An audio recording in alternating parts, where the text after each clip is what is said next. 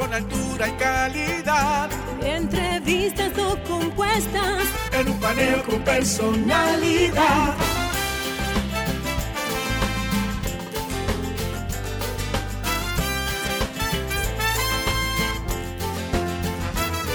Un paneo con habilidad. Encuentro e interrogatorio. Un paneo con agilidad. Para lo importante y notorio.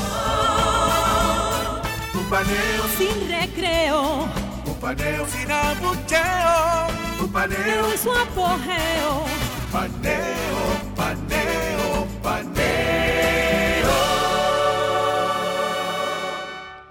Saludos República Dominicana, soy José Eliseo Almanzar y esto es Paneo Semanal.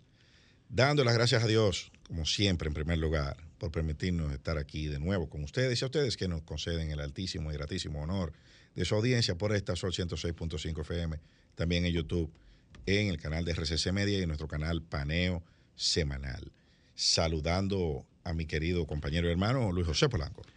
Muy buenos días, Eliseo. Muy buenos días a todos nuestros amables oyentes que nos dispensan el favor de su audiencia todos los sábados de 10 a 12 meridiano en este su programa Paneo Semanal. Ya me sentía yo extraño, tenía un par de semanas. Un par de semanas, Eliseo, eh, fuera del país. Cumpliendo compromisos profesionales. Así es, muy eh, bueno. Eh, como dicen, ¿por qué la gente dice playas extranjeras?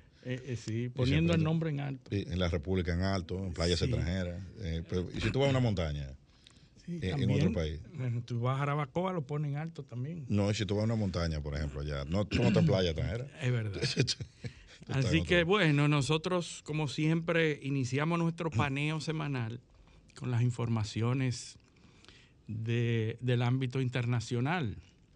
Eh, tú sabes que hoy, Eliseo, se cumplen 33 años de aquella masacre de Tiananmen, Tiananmen, Tiananmen Square, eh, la plaza Tiananmen en Pekín o Beijing, porque la gente dice Beijing y Pekín y creen que son dos cosas diferentes. Pekín y Beijing es lo mismo, es una romanización del nombre en, en, chino.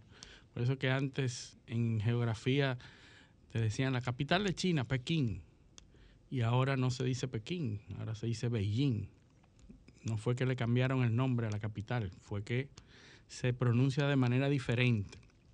Entonces en Beijing, esa plaza famosa, porque un grupo de estudiantes eh, eh, realizó unas protestas, muchas semanas de protestas, buscando y reclamando la democracia en China. En 1989, eh, un grupo de estudiantes se se localizó en la plaza Tiananmen, Tiananmen y comenzó a hacer protestas eh, muy parecidas a las protestas que estamos viendo ahora, que, nosotros vemos esas, esas eh, eh, estas protestas unrest, le dicen los, los americanos, los de habla inglesa, protestando y buscando mejores condiciones, protestando por algo. Eso comenzó en abril con la muerte de uno de los líderes más eh, queridos de China. Eh, recordamos que en esa época estaba Gorbachev y estaba haciendo una visita a la ciudad capital de China, de China popular y había muchos corresponsales ahí cubriendo la visita de ese gran líder ruso, que al, final dio al traste con, con, el régimen eh, comunista de ese momento, de manera que esa visita era importante. Y había muchos medios eh, cubriendo esa visita.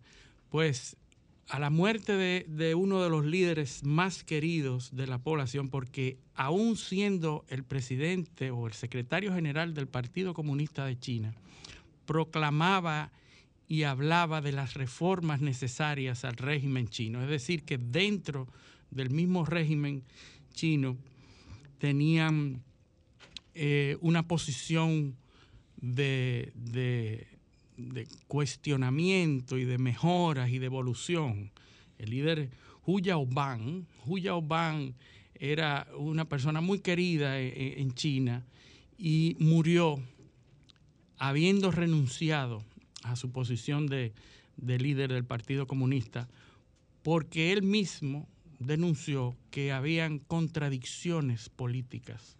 Y entonces la población, en un gesto de reclamo de, esas políticas que este gran líder estaba eh, reclamando, valga la redundancia, pues a la muerte se congregó en reclamo de eh, la democracia y la democratización de todas estas, eh, estos sistemas que en ese momento eh, se daban en China. Llegó incluso el, grupo de miles de estudiantes en esa plaza de erigir la diosa de la democracia, una estatua grande que llegó a erigirse ahí. Y el gobierno chino respondió con militares. El día 4 de junio, bueno, el día 3 de junio comenzó en la noche, eh, la llegada de los militares reprimiendo a la gran poblada que se estaba dando en la Piazza Tiananmen y a partir de las 12 meridianos comenzaron a llegar tanques eh, reprimiendo poderosamente a, los manifestantes, estudiantes ahí, y se dio, se dieron escenas que hoy son parte del imaginarium universal la famosa escena de esa persona, de ese estudiante, enfrente de un tanque, impidiendo el paso de ese tanque a, la, plaza. Y se paró enfrente y se llegó a subir incluso al tanque porque los militares que estaban eh, manejando los tanques no querían arrollarlo. De todas maneras, la población enardecida se congregó cada vez más y comenzó a agredir a, las fuerzas militares y esto terminó en una masacre de miles y miles de estudiantes eh, que fueron eh, apabullados, que fueron muertos. Obviamente el gobierno chino jamás ha revelado la suma de personas que murieron en, ese evento y definitivamente que es, eh, que fue cubierto por todas las cadenas que estaban ahí a raíz de la visita de Gorbachev. Por eso tuvo esa gran eh, cobertura, porque China ha sido lo que es durante siglos, durante años. Ha tenido el mismo régimen. Las informaciones y la transparencia no han sido un elemento caracterizador del, del régimen chino. Entonces hoy a 33 años de ese hecho, pues eh, se recuerda en Hong Kong, en Taiwán, que son los dos territorios que, reclaman su independencia, pero que a nivel internacional están catalogados como territorio chino. No hay mucha política, una sola China, una, China, dos sistemas. Dos sistemas. Eh, bueno, Hong Kong va, ha elegido ya un nuevo jefe de su, de, su gobierno, pues no son ni presidentes, se le llama ejecutivo, el jefe de ejecutivo, Chief Executive.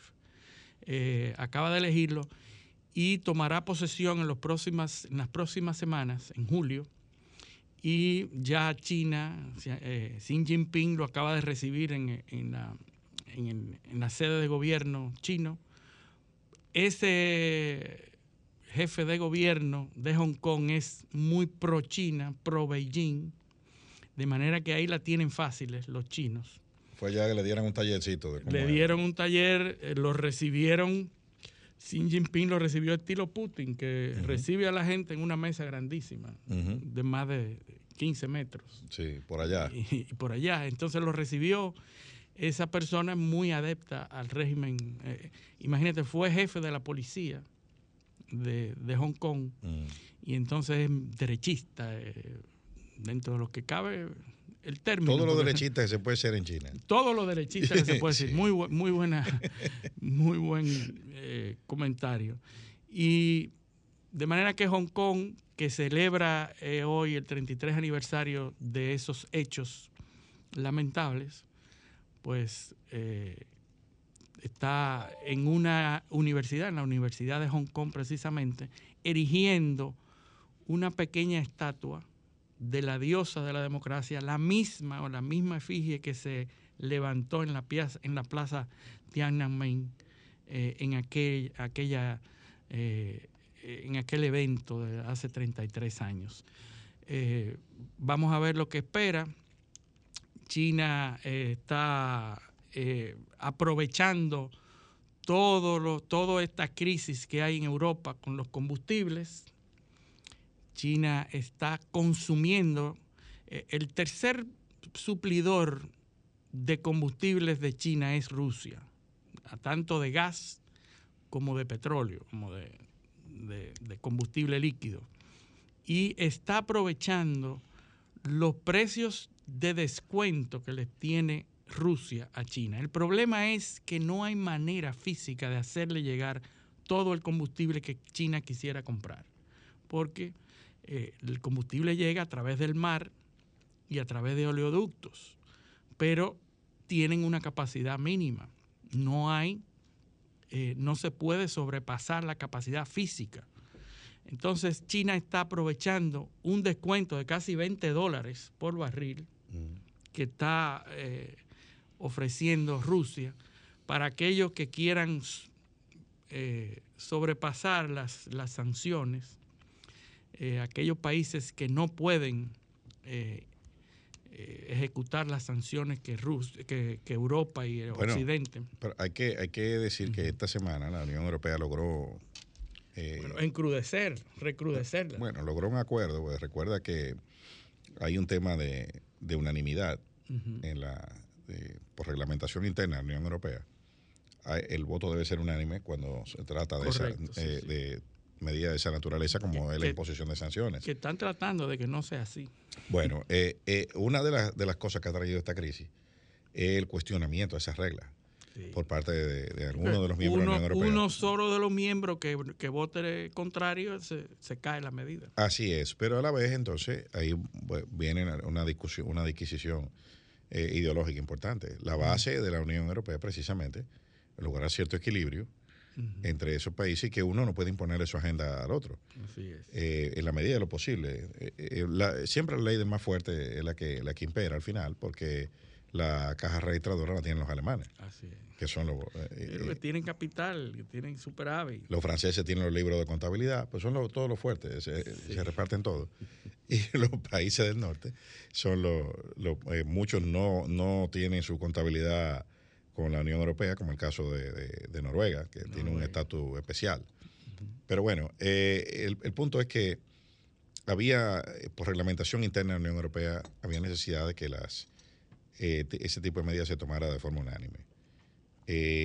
Hungría se, oponía, lógicamente, a, y otros países que, que, carecen de de posibilidad de ser suplidos mediante... Sí, sí, no tienen alternativas. Exacto, no, no puede, el, la, la, el abastecimiento es vía terrestre por oleoducto. Entonces eh, había una, una disyuntiva, si se eh, colocaba un embargo total petrolero a Rusia, esos países no iban a tener cómo abastecerse. Y entonces lo que se hizo fue eh, colocar un, una, un embargo petrolero, pero al, al, petro, al, al a la comercialización vía marítima, que es un embargo naval, vamos a ver. Sí, sí hay que ponerle una sanción, que no, hay que buscarle la vuelta. Había, ya después que se embarcaron en ese proceso no podían fracasar en imponer un, tipo de sanción. Ahora, ¿qué es lo que está pasando? Al mismo tiempo que se estaba tratando de lograr eso en la Unión Europea, que se logró finalmente, después de, una, de intensas negociaciones de varias semanas, también se estaba cabildeando con la OPEP el aumento, aumento de la producción, de, la producción de, petróleo, a lo cual los países OPEP se negaron. También se intentó cabildear la expulsión de Rusia, o la exclusión de Rusia de la OPEP Plus, que es donde está, y tampoco se logró. Entonces, eh, ¿por qué? Porque la realidad es que hay una crisis de abastecimiento eh, de petróleo. Estados Unidos anunció hace un... Yo, creo que la OPEP avisó que iba a incrementar sí, un poco. Eh, accedió a incrementar, pero no los volúmenes que se esperaba, que se esperaba y Se que son suficientes para provocar una, un nivel de oferta que presione los precios hacia la baja. Entonces, por eso la respuesta de los mercados ante, esa, ante ese anuncio de incremento es la subida de La los precios. subida, Porque claro. ya se está seguro de que no habrá inventario suficiente. Sí, sí, eh, Entonces la gente para se presionarlo a la baja. apresura a, adquirir el, el- el combustible de manera adelantada y un aumento de la demanda pues incrementa Exacto. los No, precios. no, no es, no es que no hay petróleo, es que en lo que habrá en el mercado no es suficiente para bajar los precios. Sí, sí. Entonces, la, la respuesta es que ayer el, el petróleo cerró a más, casi 119 dólares el barril. Sí. Entonces, hay un, hay un, un- un problema allí de que ya esto, los ribetes a lo que, a lo que se, eh, eh, está llegando esto, lo que está adquiriendo, amerita intervenciones profundas en las economías, sobre todo en las economías como la nuestra. El presupuesto general del Estado del año 2022 de la República Dominicana está hecho considerando como variable el barril de petróleo a 62 dólares con 70 centavos. El precio de ayer, el precio de ayer representa un incremento de alrededor del 90% del valor que se presupuestó en octubre. Valor, 90% más. más. Eh, o sea, un incremento superior, al Superior. 90%. O sea, es lo que se Casi presupuestó en octubre más un 90%. Sí, sí, casi el doble. Eso el no hay 100%. forma, mira, no hay forma de que un Estado pueda manejar una diferencia tan grande. E- Eso exigiría, Liceo, que los estados dependientes como nosotros estén como su principal medida estableciendo planes de contingencia para eso que tú estás hablando. Pero a- a- hay países en donde no se está hablando de eso. No, eh, el, el- el impacto inflacionario que está teniendo no solo eh, eh, en, en el, en, el- en la- en los precios de los combustibles, que aquí se ha logrado mantener, pero con un subsidio que se está tragando las finanzas públicas.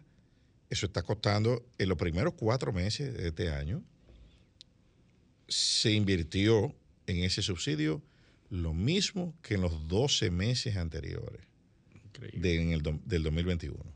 Lo que gastamos en 2021 no lo comimos en los primeros cuatro meses de este año. Entonces hay un problema, una presión muy fuerte sobre las finanzas públicas con esto y en algún momento eso habrá que buscarle una salida. Decía Milton Friedman que no hay nada más permanente en una economía que una ayuda temporal. Las ayudas temporales son todas permanentes. Porque, ¿qué sucede? La franja de precio que se estimó aquí para subsidiar era los dos límites. El límite inferior es 85 dólares y el superior es 115 dólares. A partir de los 115 dólares hay que transferir los aumentos a los precios. O sea que si el petróleo sigue encima de 115 dólares, en teoría, el combustible hay que subirlo por, la- por el- por ese excedente. Pero no, hay, pero no se puede bajar hasta que no baje de los 85 dólares.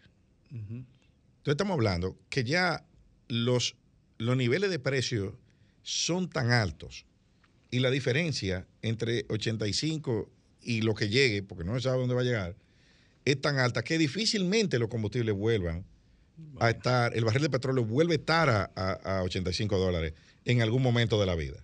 Imagínate, Eliseo, que China está comprando, bueno, por ejemplo, en el 2021, China compró 800 mil barriles diarios, ¿verdad? Bueno, el, el- el- el aumento de oferta que, anuncia, que anunció el presidente Biden hace, hace más de un mes, Unos meses, sí. era de la reserva de, eh, petrolera de Estados Unidos inyectar un millón de barriles al día sí. para aumentar la, la- la oferta. ¿Y cuál ha sido la respuesta del mercado? Cuando él anunció eso, el petróleo estaba a 100 dólares el barril. sí. Y ese increm- eh, aún con esa, con esa inyección de un millón de barriles diarios, el petróleo subió casi 20 dólares Subió. después de eso. Por eso lo que te iba diciendo, que en, en lo que va de año, Rusia, eh, eh, China está consumiendo 750 mil barriles diarios y en el 2022 planea aumentar el consumo a 1.1 millones de barriles diarios. China, ¿verdad? Y eso le vale para 20 dólares de descuento en el barril de petróleo de Rusia. Es decir, 20 dólares. Si está a 120, ellos están comprando un petróleo rebajado a 100 dólares. Ah, descuento por volumen. Descuento por volumen y descuento bajo la situación actual. Ahora, esperar que el petróleo baje 40 y tantos dólares es un poco ilusorio. Lo que, Por lo menos en este año hasta que la situación no cambie. Lo peligroso que yo veo. Y, y, acercándonos al otoño, que es donde se producen todas las compras del petróleo y los combustibles que se van a utilizar en diciembre, en, en, invierno. Yo pienso que, que el peligro de esto es que la diferencia de los precios que estamos pagando por los combustibles, que son ya de por sí bastante altos, versus los precios a los que deberían estar, es demasiado grande. Y que cuando se decida eliminar ese subsidio o reducirlo, eso provoque una irritación colectiva, porque la medida que habrá que tomar va a ser drástica.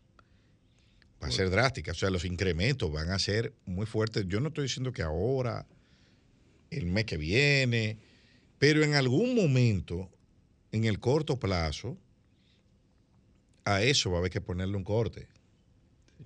A eso hay que ponerle un corte y a la población hay que prepararla para ese, para, e, para ese momento. Que ojalá no llegue, ojalá baje mañana, ¿eh? Ojalá baje mañana. Pero la, los indicadores lo que están mostrando es una tendencia exactamente opuesta a la baja. Y eso está afectando no solo a la economía dominicana. En Estados Unidos el galón de gasolina está eh, eh, alrededor de los 5 dólares. Y eso es histórico en, el, en, en, la, en, los Estados Unidos. Los americanos nunca habían comprado eh, gasolina a 5 dólares el, el, galón. Entonces hay presión sobre un efecto dominó porque los demás combustibles también están incrementando su precio. Carbón, gas natural, y toda la cadena de producción, porque el combustible es un componente transversal. Sí, eh, para gobernar una nación hay que dar esperanzas, ¿verdad? Hay que hablar eh, de manera positiva, pero también hay que ser serio y responsable. Por supuesto. Y hay que comenzar a tomar medidas responsables y medidas aptas y educadas y medidas competentes. Eh, todo lo que vemos que está pasando en el mundo nos lleva a, preocupación. Lo, que llevamos y, seguimos la situación mundial Nos, llega, nos lleva a preocupación, pero aquí lo que vemos es una serie de medidas populistas. Patada voladora.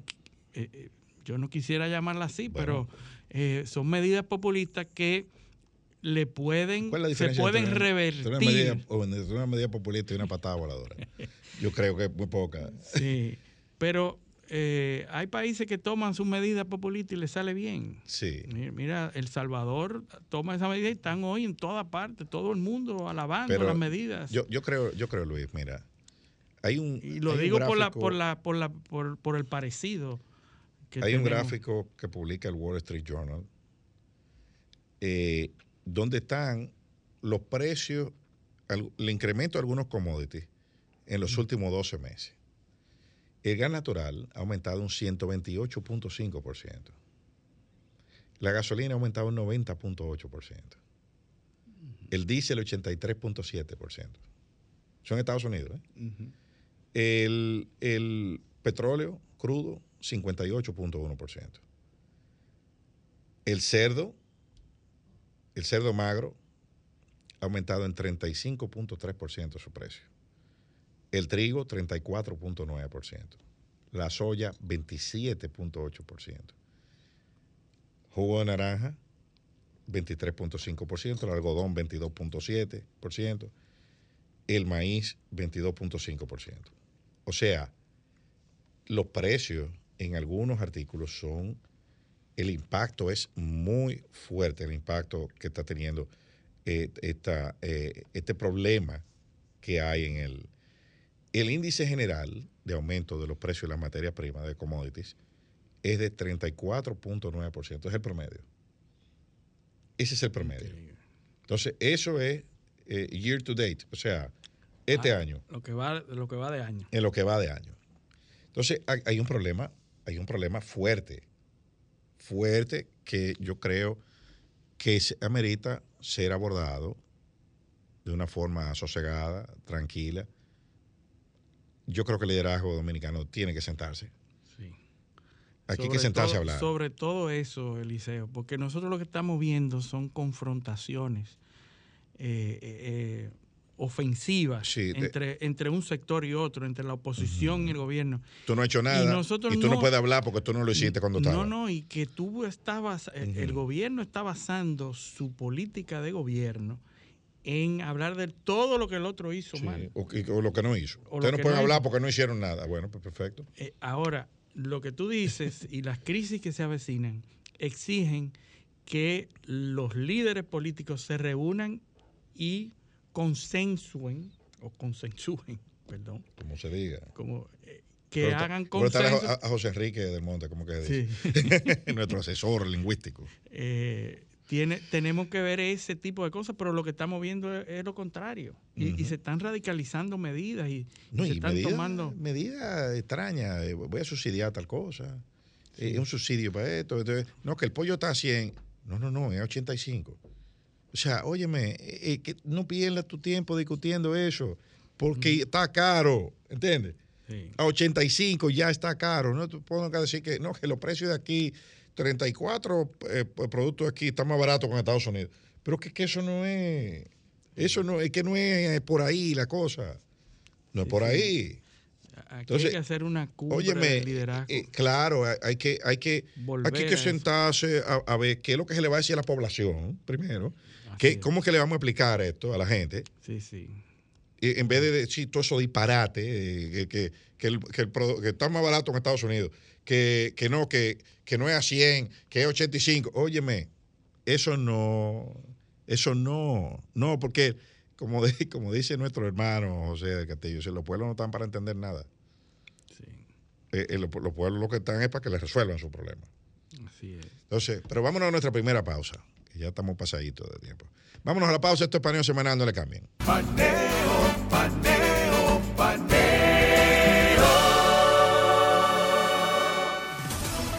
Sol 106.5, una estación del grupo RCC Miria. El dominicano, cuando quiere, puede, lucha como nadie para progresar. En su corazón, la esperanza crece, sabe que la fuerza está en la unidad. Dominicana, dominicano, somos vencedores si me das la mano. Dominicano, dominicano, pasamos del sueño a la realidad. Dominicana, dominicano, somos La vida es como una carrera, una sola, en la que cada día damos la milla extra y seguimos transformándonos, porque lo más importante no está en lo que hicimos, sino todo lo que hacemos para ser invencibles. Ban Reservas, el banco de todos los dominicanos.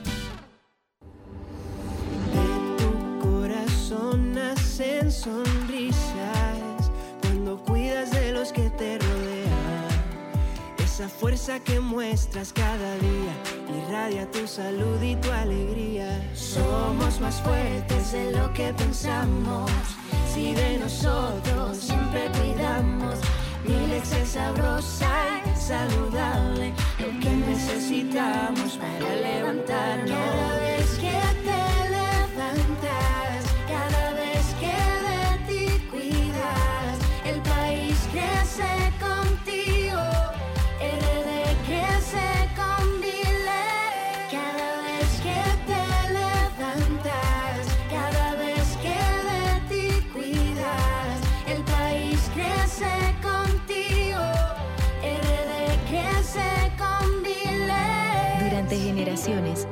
Crecido sanos y fuertes con Milex, leche pura y saludable. RD crece con Milex. Tempranito Cuando me levanto, que el sol me alumbre en la mañana, me tomo mi café del campo. Un cristal de caña es natural, de caña al 100%, la prefieren en la ciudad y en el campo también. Azúcar cristal de caña, naturalmente dominicana, disponible en supermercados y colmados en todo el país. Sol 106.5, la más interactiva. Paneo, paneo, paneo.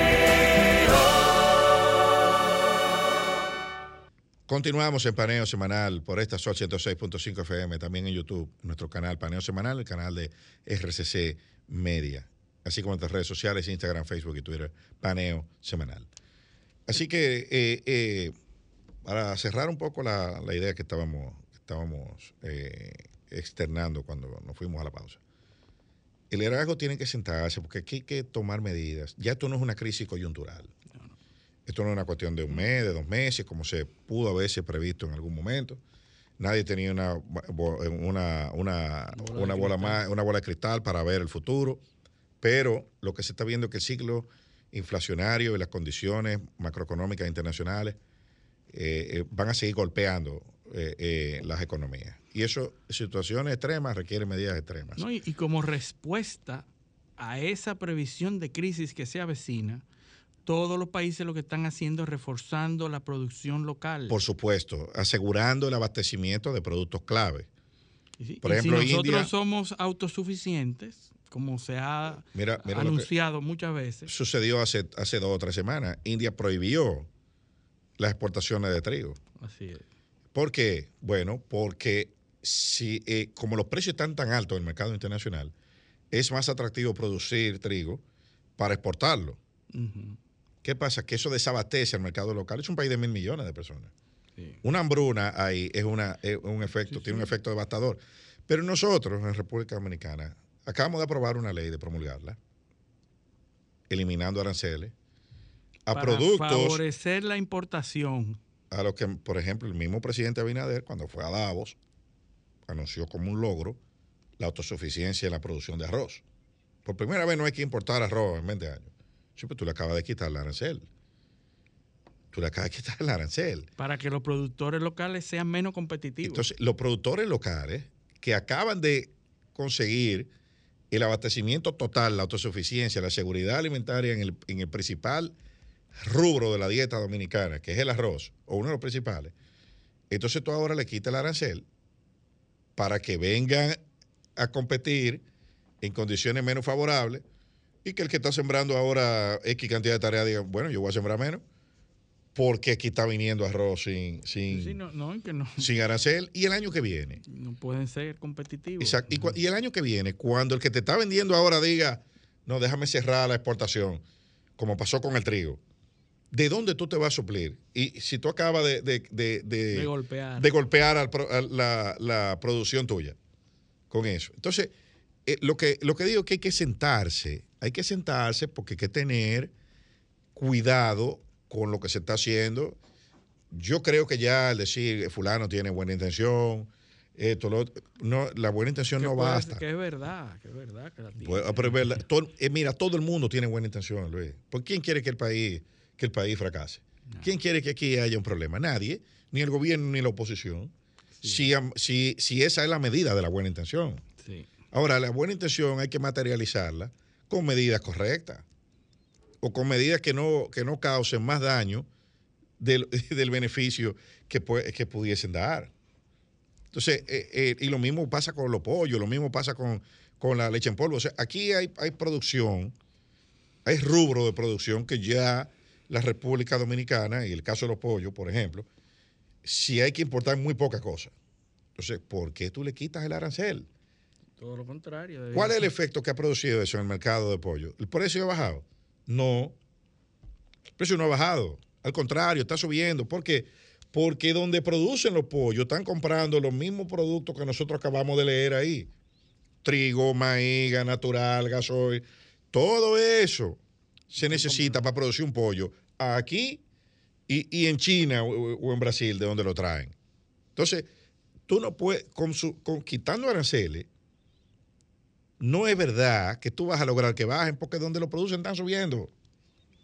Así es. Están subiendo. Es lo mismo. Y el que, y el que, y el que está aquí, el producido en República Dominicana, no paga aranceles. Pero importa a los precios altos, que son los mismos, los mismos precios que, eh, que, que pagan los productores brasileños o, o norteamericanos o de donde sea. Entonces, hay que tener cuidado con eso. El, el- el- el- el querer hacer anuncios, el querer asumir cosas frontalmente, puede convertirse en un boomerang al final. Ahora, ¿qué, estamos, ¿qué está pasando? Bueno, estamos subsidiándolo todo y todo sigue subiendo. Sea, subsidiamos los pollos, pero el precio del pollo sube. Subsidiamos eh, cualquier otro producto X, pero el precio sube, como quiera. O sea, nos estamos empobreciendo por partida doble. Y en, en otras palabras, no funcionan. Esas medidas no están funcionando para hacer llegar esos productos a la población de manera más Reitero, yo pienso que lo que, económica. lo que amerita esto es aquí hay que sentar el liderazgo nacional de alguna forma. una cumbre, una cumbre de gobernabilidad. Hay que sentar el de- liderazgo Ya se ha nacional hecho antes. para que todo el liderazgo se comprometa. Hay que, a, a esta- a la población hay que hablarle. Y dejar un poco el, eh, el par- la cuestión electoral Claro. para, para después de la crisis. Yo no, sé tú si da tú tiempo, puedes pero pasar, no podemos. Tú puedes pasar todo el tiempo culpando al anterior, a los anteriores, por un lado, eh, eh, por el otro lado, por el otro lado, mandando funcionarios eh, supuestamente a, a acercar al gobierno, a, a la población, y lo que van a decir todo lo que ellos han hecho eh, y todo lo que no hizo el anterior. Y la- o sea, a la misma, la misma, la misma vaina, como se dice aquí. Sí, sí. No, o sea, ya e- eso, hay que cambiar eso, porque aquí hay un problema, aquí hay un problema que eh, pudiese llegar a amenazar la, la estabilidad social del país. Y que tomen en cuenta, Eliseo, que estamos en la parte internacional de, Claro. de paneo semanal. Claro, claro. Y vamos a hablar de vamos a hablar de Colombia. ¿Qué te parece? Sí, bueno, ya lo, lo dijimos la semana pasada, las probabilidades. ¿Cómo que se dice? El, el viejo, el anciano del TikTok. Eh, el, se, el- el hombre del TikTok. El, el hombre Sí. del TikTok. eh, No, no, pero él dice que él es el viejo, el, el viejo del TikTok. el, viejo- TikTok. presidente del TikTok o el, o líder del TikTok, ¿qué que dice? Eh, Rodolfo Hernández. Sí. Nosotros lo habíamos dicho y habíamos hablado del parecido que tenía ese candidato con Donald Trump. eh, de- nosotros localmente lo, lo- lo- se nos parece a, a- a Hipólito Mejía, que, que habla directamente, sin filtro, sin filtro, y, y trata de ser jocoso en cada una de las, de las alocuciones. Y eso parece que cautivó a la población colombiana porque Gustavo Petro, que era puntero y siempre se pensó que era puntero, ganó un 40% de las, de las votaciones en la primera vuelta del domingo pasado. 40%. Y hay que decir que Gustavo Petro basó toda su campaña a atacar el establishment, atacar el gobierno, atacar lo que habían sido los gobiernos en Colombia durante todas, eh, todo el pasado, ¿verdad? Lo que eh, representaba la derecha, el centro derecha y el establishment. ¿Qué pasa? Federico Gutiérrez, que era el otro puntero, representaba de alguna manera o se relacionaba de alguna manera con ese establishment. Sergio Fajardo también se le asociaba a ese establishment que ha gobernado Colombia durante las últimas cinco o seis elecciones o periodos eh, presidenciales. ¿Qué es lo que la población dijo? ¿O qué es lo que se lee de ese proceso eleccionario en Colombia? Que la gente se rebeló en contra de ese establishment. Porque salieron punteros los dos candidatos que basaron su campaña en la oposición a ese establishment, lo que hablaban de que la corrupción del gobierno, los grupos de poder, el centro derecha, lo que habían gobernado Colombia, y Gustavo Petro también. Es decir, los dos candidatos que basaron su campaña en contra del establishment son los dos candidatos que quedaron punteros. Claro. Uno desde la parcela izquierdista y otro desde la óptica centrista derecha. Porque el que quedó segundo, Rodolfo Hernández, un ingeniero, empresario, fue alcalde eh, de Bucara- Bucaramanga, eh, fue eh, muy crítico del, de- del- del establishment y es una persona que a la gente le pareció sincera, porque dice y tiene frases, bueno, en, en algún momento habló, yo, yo admiro mucho el pensamiento de un alemán que llama- Filósofo alemán. un filósofo, Adolf Hitler. Filósofo alemán Adolf Hitler, oye eso. Y, y habló y entonces después se dio cuenta que no era eso. Se equivocó porque lo que quería decir era Albert Einstein. Imagínense Que ustedes tampoco era filósofo. que tampoco era filósofo y que él, eh, los pensamientos de Albert Einstein nada Sí. tienen que ver con, con Sí, la política. Pero a la gente no le importa ese tipo de cosas. Parece ser que lo que, lo que hace ese tipo de actitud es que acerca a la población. Habló, eh, dijimos la semana pasada que él hablaba y se representaba a sí mismo como el líder del TikTok.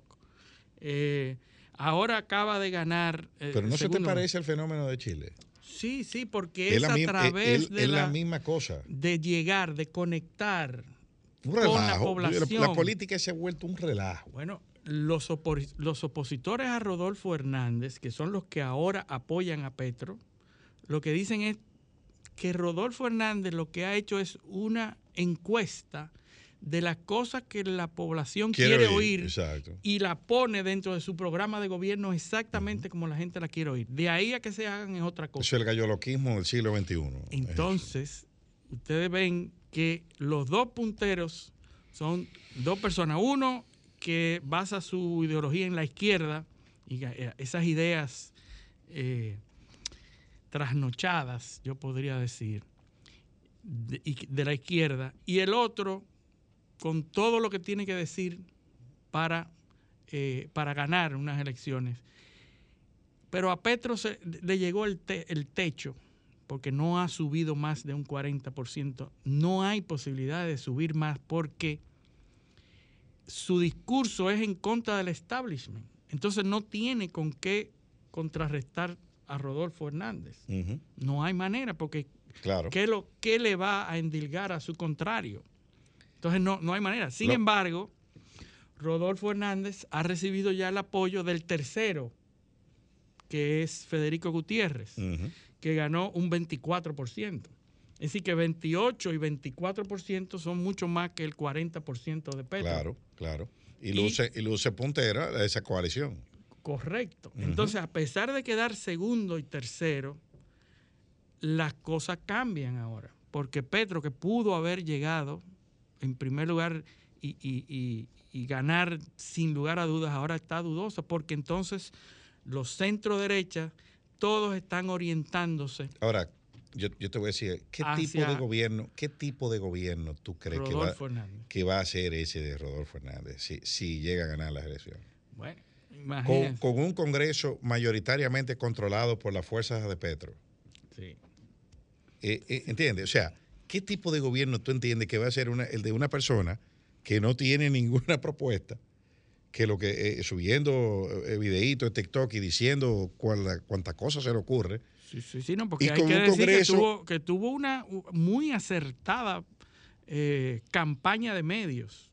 Sí, claro, claro, un fenómeno, ¿eh? Un fenómeno. Es un fenómeno, un fenómeno. Eso, eso no, pero, pero, pero después de que, que baja, que baja la, la, la- la marea, Sí. que es lo que ha pasado en Chile, En que la Chile, resaca de la ola. con Boris. Oh, sí, sí, sí, vamos para allá. Sí, sí, ya ganamos y ahora. ¿Y ahora qué vamos a hacer? Sí. Entonces, ahora qué vamos a hacer se ha traducido en una pérdida de popularidad de, de- de más de 20 puntos, 30 puntos, creo, en el caso de, de Gabriel Boric. en menos, en, en- en meses. Bueno. Todo ese encanto se, se, se, se desvaneció o se ha ido desvaneciendo. Y lo que una sociedad ahora más irritada que lo que había, eh, que la, que la que lo eligió. Sí, porque ahora está- eh, se siente traicionada. Sí, claro, porque eh, tú sabes, lo, lo- lo más difícil para un pueblo o para una, para una persona, y eso se traduce en, en, en- y como decía Mark Twain, Mark Twain decía, es más fácil engañar a la persona que convencerla de que han sido engañadas. Porque hay una resistencia natural y entonces, ¿qué, qué lo que hace? Que Aceptar el engaño. eh, la, la- ira, eh, claro, porque el- si tú aceptas que te engañaron, tú te disminuyes. Tú entiendes que es porque tú fuiste tonto. Tú entiendes que, tú, tú sabes, porque mucha gente advirtió eso. O sea, el que sabe de política y usa do- dos dedos de frente, sabe que todos esos discursos eran discursos demagógicos y populistas y que la gente se iba a irritar más cuando viera que no le podían cumplir, cuando viera que hay cosas que no iban a cambiar con cambiar al gobernante. Porque, porque hay males sociales que tienen, eh, que son multifactoriales, de falencias de la base de la estructura socioeconómica, que no se cambian por cambiar un gobierno. Pero esos grupos le dicen a la gente que desde que ellos lleguen eso se va a resolver. Eso es como, como, lo- como nosotros, nosotros aquí en, en nuestro país, cuando estamos en un tapón, no somos unos genios en el tránsito. Sí, sí. Si Tú- hicieran esto, Sí, Claro, tú- que me pongan a mí para que tú veas. Eso, eso le a, a nosotros nos encanta eso.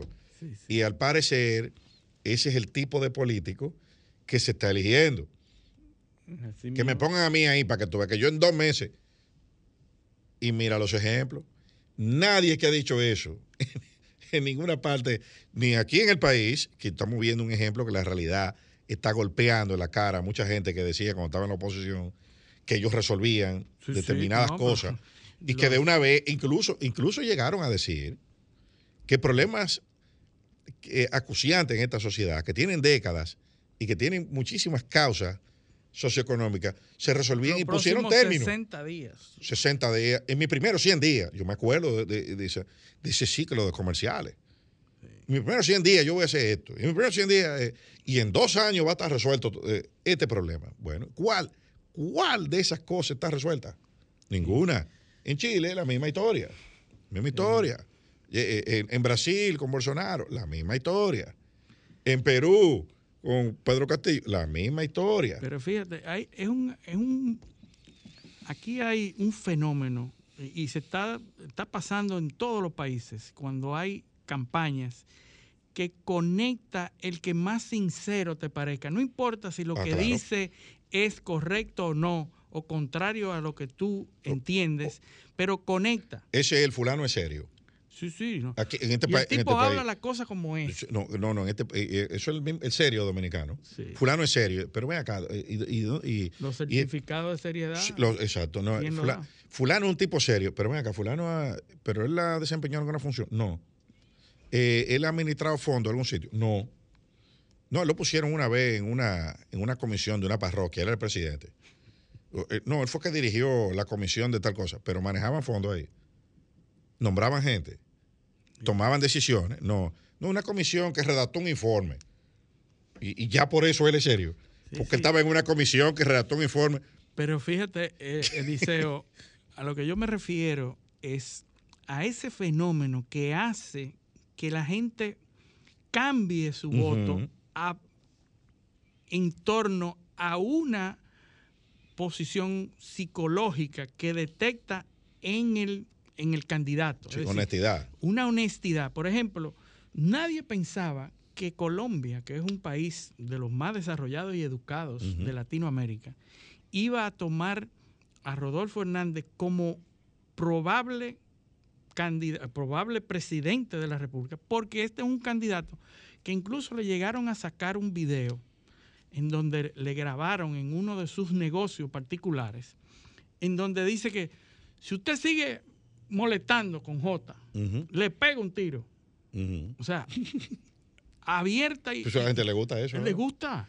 Entonces no entendemos, porque una gente que diga eso y eh, sigue molestando con J. ¿Tú te imaginas cuando, Le cuando, cuando- esté gobernando, comandando, comandante en jefe de la Fuerza Armada? Pero fíjate ¿Eh? que eso está pasando. La gente está alabando las medidas de Bukele.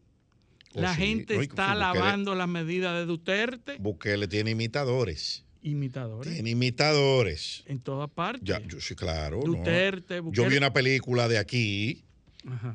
un video de aquí que anda en las redes sociales.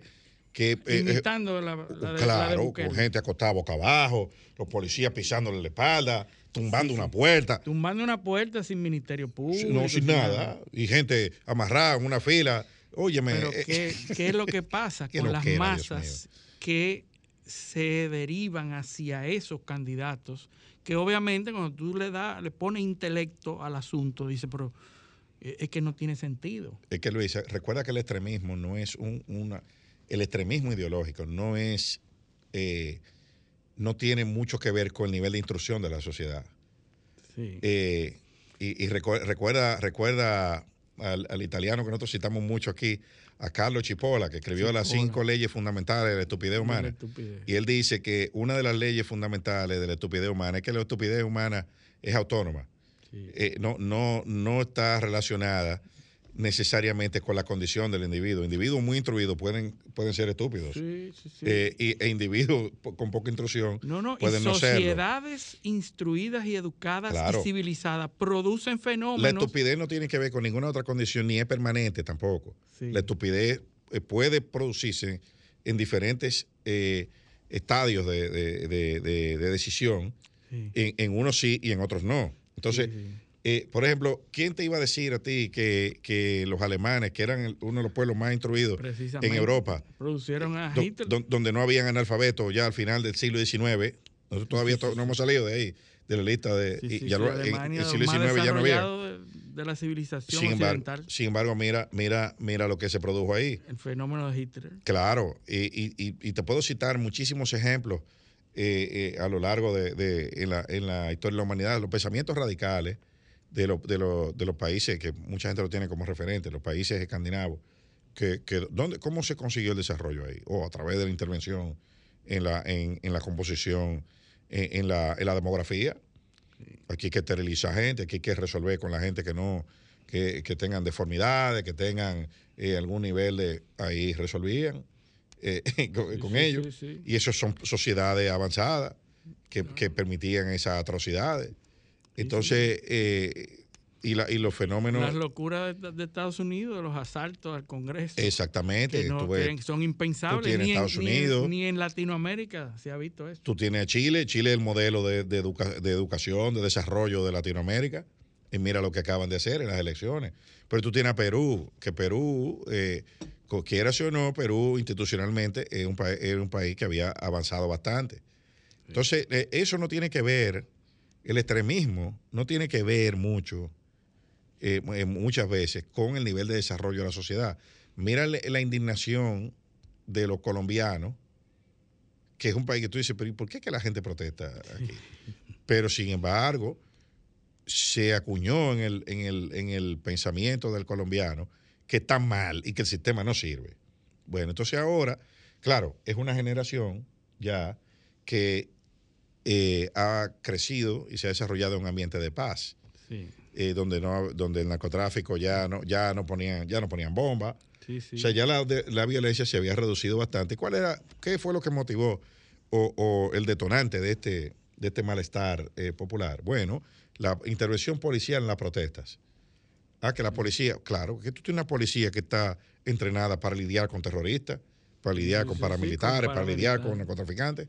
Entonces, la respuesta violenta eh, es, eh, o sea, eh, está en el menú de opciones. Eso- eso es un cuerpo, son cuerpos policiales que ven un carro estacionado ahí sospechoso y entienden que es un carro bomba. Porque ese país sufrió de eso hasta, hasta hace 20 años probablemente.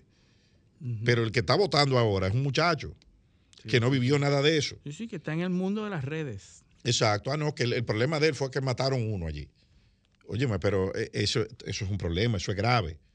Pero eso tampoco es un motivo para cuestionar el funcionamiento de un sistema que el que le ha proporcionado toda la libertad y toda la seguridad con la que él se crió. Pero el- ese análisis, ese nivel de adquisición lamentablemente está ausente. Así es. Por eso eh, estas elecciones en Colombia, que, que son en, en próxima, en la próxima semana, el 19 de junio, la, la segunda vuelta, puede cambiar el panorama, puede hacer que Rodolfo Hernández gane. Ojalá Eh, estemos equivocados y haga un buen gobierno. Ojalá que haga buen gobierno si gana. Ojalá que, que Petro, si resulta, también se vaya un poco más al centro. Eh, no parecería, pero lo que sí estamos claros, porque ya Uribe eh, habló y, y decía que el candidato debía ser Rodolfo Hernández, obviamente. Ujú. Uribe es el representante de la centro derecha y de la- del sector conservador. Es decir, que todos los votantes que no son izquierdistas, que no son socialistas, van a votar por Roberto Hernández. Ya vimos que eh, las grandes ciudades, Hubo una alta Bogotá, abstención también. ¿eh? la hubo alta- son 38 millones y la mayoría de los que votaron por Hernández están en Bogotá, en las ciudades grandes. En Claro. las periferias todos votaron por Petro. Entonces ahora ve- podremos ver lo que vimos un poco en Francia, eh, que viene la moderación del discurso, lo que vimos en Chile. Sí, Ahora viene una moderación del discurso para tratar de agenciarse al votante de centro, sí, sí. sí. eh, que no está polarizado. Sí, sí, Porque ya ver el- para dónde se va. Ya el voto polarizado ya está fidelizado. Ahora hay que tratar de ir a buscar votos en el centro de los que no se motivaron en la primera vuelta. Sí, para eh, que vengan a, para que vengan a y hacer ver- la diferencia. Exactamente. Pero vámonos a nuestra segunda pausa. Esto es paneo semanal. No le cambien. Paneo, paneo, paneo.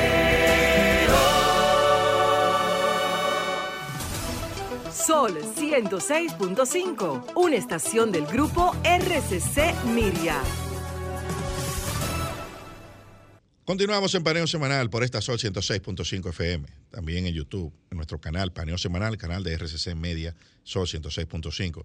Así como en nuestras redes sociales, Instagram, Facebook y Twitter, Paneo Semanal. Entonces, seguimos. Las armas, Eliseo, tenemos que volver a hablar de las armas en Estados Unidos, Bueno. que cada vez que se produce una tragedia, volvemos de nuevo con el tema de la regulación de las armas. Pero tú sabes por qué que volvemos con ese tema. Porque eso no se estudia. Eso no se estudia a profundidad. ¿Qué es lo que pasa en Estados Unidos? Solamente se habla de que existe la segunda enmienda. Pero nadie eh, habla de cifras, de estudios científicos. Entonces, yo quiero que esto lo veamos desde, o sea, tratar de verlo con una visión integral. En Estados Unidos hay 400 millones de armas de fuego en manos de civiles, la mayoría de ellas, casi todas. Increíble. La ATF, que es el Alcohol, Tobacco and Firearms Bureau, Sí. que es el organismo federal que Que controla regula las armas. que controla, bueno, lo que se puede controlar de, de las armas en Estados Unidos, publicó su reporte, eh, un reporte que publican cada dos o tres años, eh, publicó su reporte de la semana pasada. Y la, la gran realidad del mercado, o sea, de, de- de- las armas, está en ese, en ese reporte. O sea, señor, estamos hablando que el mercado norteamericano, Estados Unidos tiene 331 millones de habitantes. ¿eh? Al mercado norteamericano entran, entraron en el año 2020, que es el último año de reporte, 11 millones de armas de fuego. 7 millones fabricadas en los Estados Unidos, 4 millones importadas. Increíble. De los 7 millones de armas que se fabricaron en Estados Unidos, se exportaron poco más de 300 mil. Impresionante. O sea, ahí hay 6 millones y pico de armas que se fabricaron y se quedaron ahí. En Estados Unidos hay 14 mil licencias de fabricación de armas.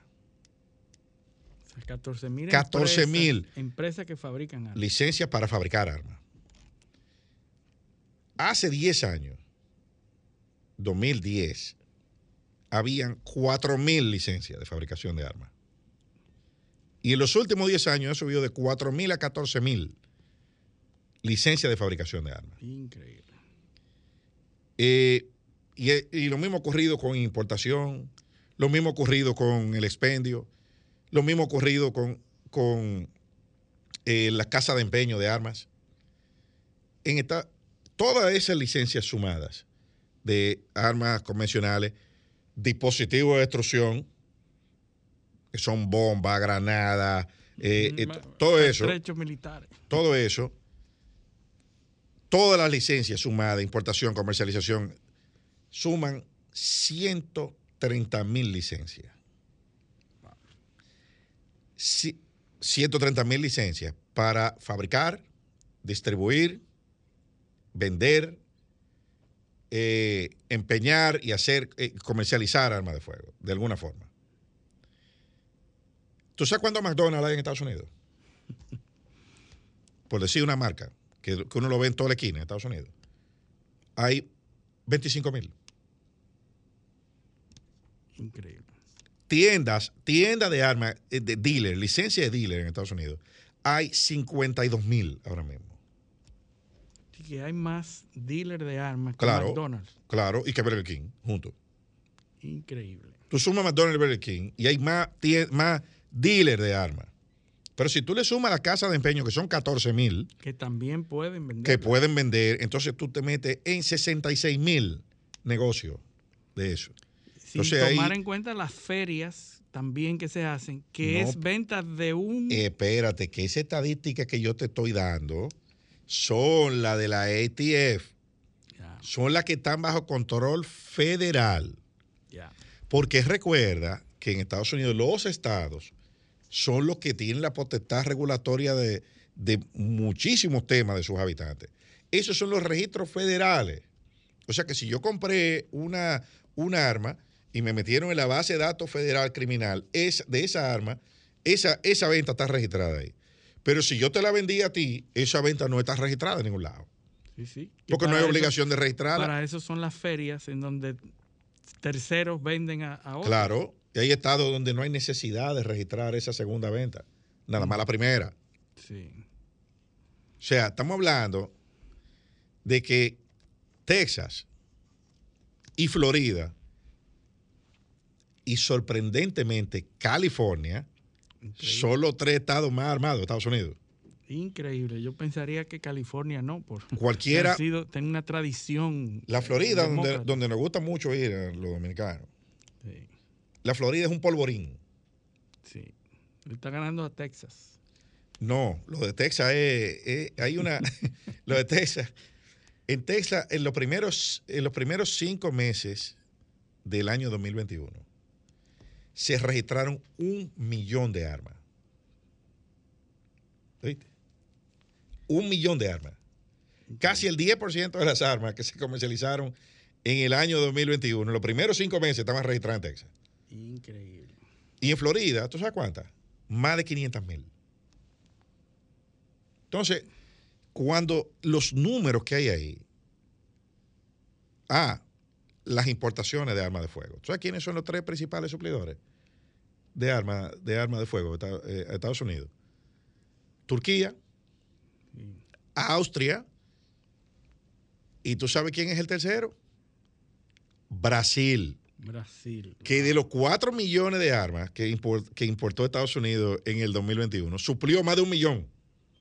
Increíble. Brasil, ¿eh? El 60% de las armas que se comercializan en Estados Unidos son pistolas.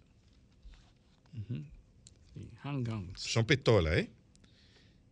Di- de lo- hay 14 mil fabricantes, te dije, ¿verdad? De esos de 14 mil fabricantes, 10, oye, 10 fabricantes suplen el 85% de las armas que se venden en Estados Unidos. Smith Wesson es el principal. ¿Entiendes? Entonces, eso es un lobbying demasiado fuerte en Estados Unidos. No es verdad, no es verdad que eso lo van a manejar con discursos coyunturales. Ya tú- Ahí- tú, puedes saber que eh, Biden en campaña dijo que de las primeras legislaciones No hay forma. que iba a hacer cuando ganara las elecciones, en los primeros meses el control Mentira. de las armas era su principal. No lo ha hecho. Dígale, dígale, dígale que digo yo aquí que eso es mentira. A Biden. No, no, Ya, ya no lo hizo, porque ya. Biden tiene todo ese tiempo. No, que no va a poder hacerlo. No va a poder hacerlo. Eso, mira, hay una, una enmienda, después se convirtió en legislación, la enmienda Dickey en Estados Unidos. Y ahí es que vengo con la, con la, con la idea que iniciamos esta, eh, esta adquisición sobre las armas. ¿Por qué que eso sucede? Porque no se estudia el fenómeno. ¿Y por qué no se estudia? Porque hay una prohibición. Todos los, mira, todos los financiamientos de estudios relacionados con armas de fuego en Estados Unidos son de partes interesadas. Sí. O la NRA por un lado, o los, los eh, antiarmas por otro. ¿Entiendes? O sea, tú no tienes información científica. No, la mayoría de los No estudios lo, lo financia el Estado. Pero cuando el Estado no lo financia, no lo puede financiar, los estudios son, Exacto. son eh, son- E- es el problema que está, está et- el financiamiento está bloqueado porque hay una enmienda. los fondos federales no se pueden utilizar. Exacto, tú no puedes eh, eh, eh, obtener investigaciones imparciales porque no hay gobierno que la financie. Dices, bueno, pero puede ser una universidad, la de Harvard, la, eh, o por decir una, o el MIT, sí, claro, y el board de esa universidad, ¿quiénes son? Sí. Lo- lo- lo- lo- los Sector financiadores. conservador, los Claro, no, no, eso, empresa. Empresas. Empresa que hacen lobbying. Y dice, no, espérese, usted va a hacer un estudio de eso. No, yo le voy a dar 10 millones de dólares, una donación. Ahí mismo se fue el estudio, pa- tú sabes dónde, ¿verdad? Sí. Entonces, entonces, entonces no hay, no hay data. No hay cómo correlacionar, por ejemplo, el consumo de alguna sustancia de opioides con el aumento de la violencia en tiroteo masivo. ¿Por qué? Porque no hay información. No hay ningún estudio que pueda correlacionar eso que no se ha hecho por una parte interesada. Entonces, lo que no se estudia no se entiende y no se corregir. soluciona. Muy difícil. Por ejemplo, los récords psiquiátricos, los récords mentales de, de, de los autores de tiroteo masivo, ¿dónde están? Porque no dice, no, fue ese, ese señor tenía eh, esquizofrenia, tenía eh, trastorno obsesivo compulsivo, tenía eh, eh, síndrome de, de tal cosa. No se puede decir ni la sustancia No. que consumían. No, Porque si están siendo tratados médicamente, esa información no puede salir. Claro que no, no sale, no sale y eso porque eso está protegido. Pero ¿por qué está protegido el, el trastorno? Bueno, porque hay algunos que dicen, bueno, porque eso es miedo a que, a, a que todas las personas, los millones de personas que están sufriendo del mismo padecimiento, sean estereotipados como, como violentos, dicen unos. Otros dicen, no, porque es que si decimos lo que tiene, tenemos que decir con qué lo estamos tratando. Y, y si decimos con qué lo estamos tratando, podemos afectar a una farmacéutica que produce medicina eh, para Sí, sí, sí, tratar no, a los otros millones de personas que padecen de eso. Y entonces, las demandas y todo. exacto, en medio de esa discusión está, estamos totalmente en la oscuridad, no sabemos qué motiva a un individuo a hacer esto, no se entiende el problema y entonces lo que se despachan es con discursos, de, eh, hacen una, dos, tres eh, actos frente a la escuela, eh, dos o tres cosas y ya después de eso se acabó. Sí. Tú lo que estás diciendo, Eliseo, es que aquí hay dos grandes sectores que controlan la narrativa y los hechos de los mayores productores de muerte en los Estados Claro. Unidos. Los productores de armas de fuego y los productores de farmacéuticos, de, de- de drogas. Bueno, es que, es que Son dos grandes sectores y ambos tienen tanto poder como para impedir que se hagan investigaciones y estudios acerca de cada uno de sus productos. Pero ¿cuándo empieza la epidemia de opioides en Estados Unidos? Empieza alrededor de- del 2014.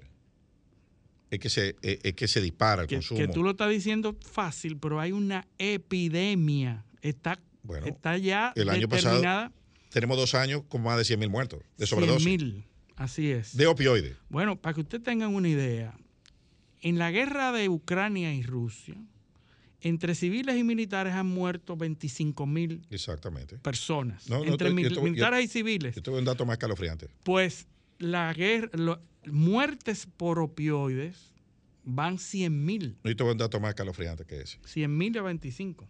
Eh, ¿Cuál es el conflicto de los, de los últimos de, de conflictos de- del siglo XX donde más norteamericanos han muerto? En guerra. Bueno, Vietnam. Vietnam. la- del último tramo del siglo XX, pues, la- sin contar la Segunda Guerra Mundial. Vietnam, ¿verdad? ¿Tú sabes cuántos americanos murieron en 14 años de guerra en Vietnam? 58 mil. ¿Tú sabes cuántos se murieron de sobredosis de opioides el año pasado? 100 mil. Correcto. Y el antepasado, 100 mil más. Así que está matando más que las guerras. Por supuesto, por supuesto. Pero eso solamente por consumo de opioides. Sobredosis de opioides. De opioides. Pero, pero, pero vamos, vamos, este dato para veas. Eso comenzó en 2014, ¿verdad? El 2014 murieron 12.418 personas según Gun Violence Archive, un, Sí, un sí, sitio. sí. 12.418 personas en 2014. En 2019, donde con el país cerrado, una parte del tiempo, murieron, ¿tú sabes cuánto? 19.411 personas. El incremento es de más de un 50%. Desde que empieza la pandemia de opioides, mira cómo se disparan los muertos Sí. por, por arma. Ah, bueno, que no está correlacionado, o- pues, ojalá. Sí, pero no científicamente, pero no hay un estudio. No hay un estudio Yo estoy viendo dos números. Yo estoy viendo dos números. Uno que sube los dos, y los dos suben. Sí, porque lo que dijimos la semana pasada con respecto a ese tema es que si hay muchas armas, los eventos que se producen alrededor de las armas y las muertes pudieran ser en cualquier sitio. Ahora, son escuelas, son hospitales. Es un. Ahí hay un problema de mentalidad, un Claro. problema de, de- problema mental. ¿Tú sabes cuánta gente se, se suicida? Y recomiendo a los a, los que les gusten estos temas. Angus Deaton, Deaths of Despair, se llama el libro. Sí. Las muertes por la, la infelicidad, Desilusión. desilusión, que analiza ese fenómeno en Estados Unidos. Cómo la desilusión está llevando a la drogadicción, alcoholismo, suicidio, y está cambiando incluso el patrón demográfico Sí, sí. en Estados Unidos. Eso. Un bestseller, hay que, hay que leerlo. Suicidio. En el año 2014 se suicidaron 21.386 personas en Estados Unidos con armas de fuego. Las estadísticas del 2020 no han salido todavía. Pero la del 2019 indicaban que se habían suicidado 23.941 personas. Hay 24.000. O sea, subió un 10% más o menos. Eh, el número de heridos, y, y- y oigan este dato, eh, que este subió en más de un 50% también, igual que los muertos. De 22.779 en el año 2014 Sí. a 39.492 en el año 2020. En el 20. Con medio país cerrado, ¿eh? Con la, por la pandemia. Ustedes están oyendo, ¿qué, qué- qué es lo que está pasando? Niños entre 0 y 11 años muertos O heridos. o heridos. De 603 pasamos a 999. Increíble. 30 y pico por ciento. 30 y pico por ciento subió eso. Adolescentes, entre 12 y 17 años, de 2.318 en el 2014, pasamos a 4.142 en el año 2020. Bueno, 5 mil entre niños y adolescentes. Porque sumando las dos. Tiroteo masivo, oigan este dato, ¿eh? de 269 en el año 2014, pasamos a 611, o sea, más del doble.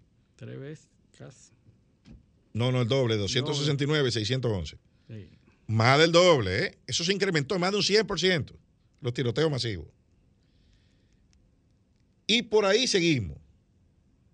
Por ahí seguimos. Entonces, entonces, esto hay que abordarlo de forma integral. Esto no es con un discursito, que yo fui allá, que lloré, que fui... El... Óyeme, eso, yo, yo no me puedo imaginar lo que puede sentir una persona a la que le maten un hijo en una escuela, que se supone que es el lugar donde, donde usted deja a sus hijos, porque están seguros, porque están aprendiendo, porque están jugando con los otros niños. Lo menos que usted se imagine que se va a meter un tipo ahí y va a hacer lo que hizo esa persona. Sí. E- Eso, eso es una cuestión. Ahora, Pero que casi todos los perpetradores son producto de un hogar donde hay problemas mentales y problemas tratados, no muchos casos. tratados y, y otros tratados también, porque hay padres que están medicados y hay padres y hijos Claro. que están medicados. Pero esa información, como tú bien dices, no está, Claro. no, no se transparenta, porque eso está protegido, eso está protegido por la primera enmienda de la Constitución. Entonces, hay dos temas que, que hay que aclarar y que hay que tomar, ya, me llaman la atención.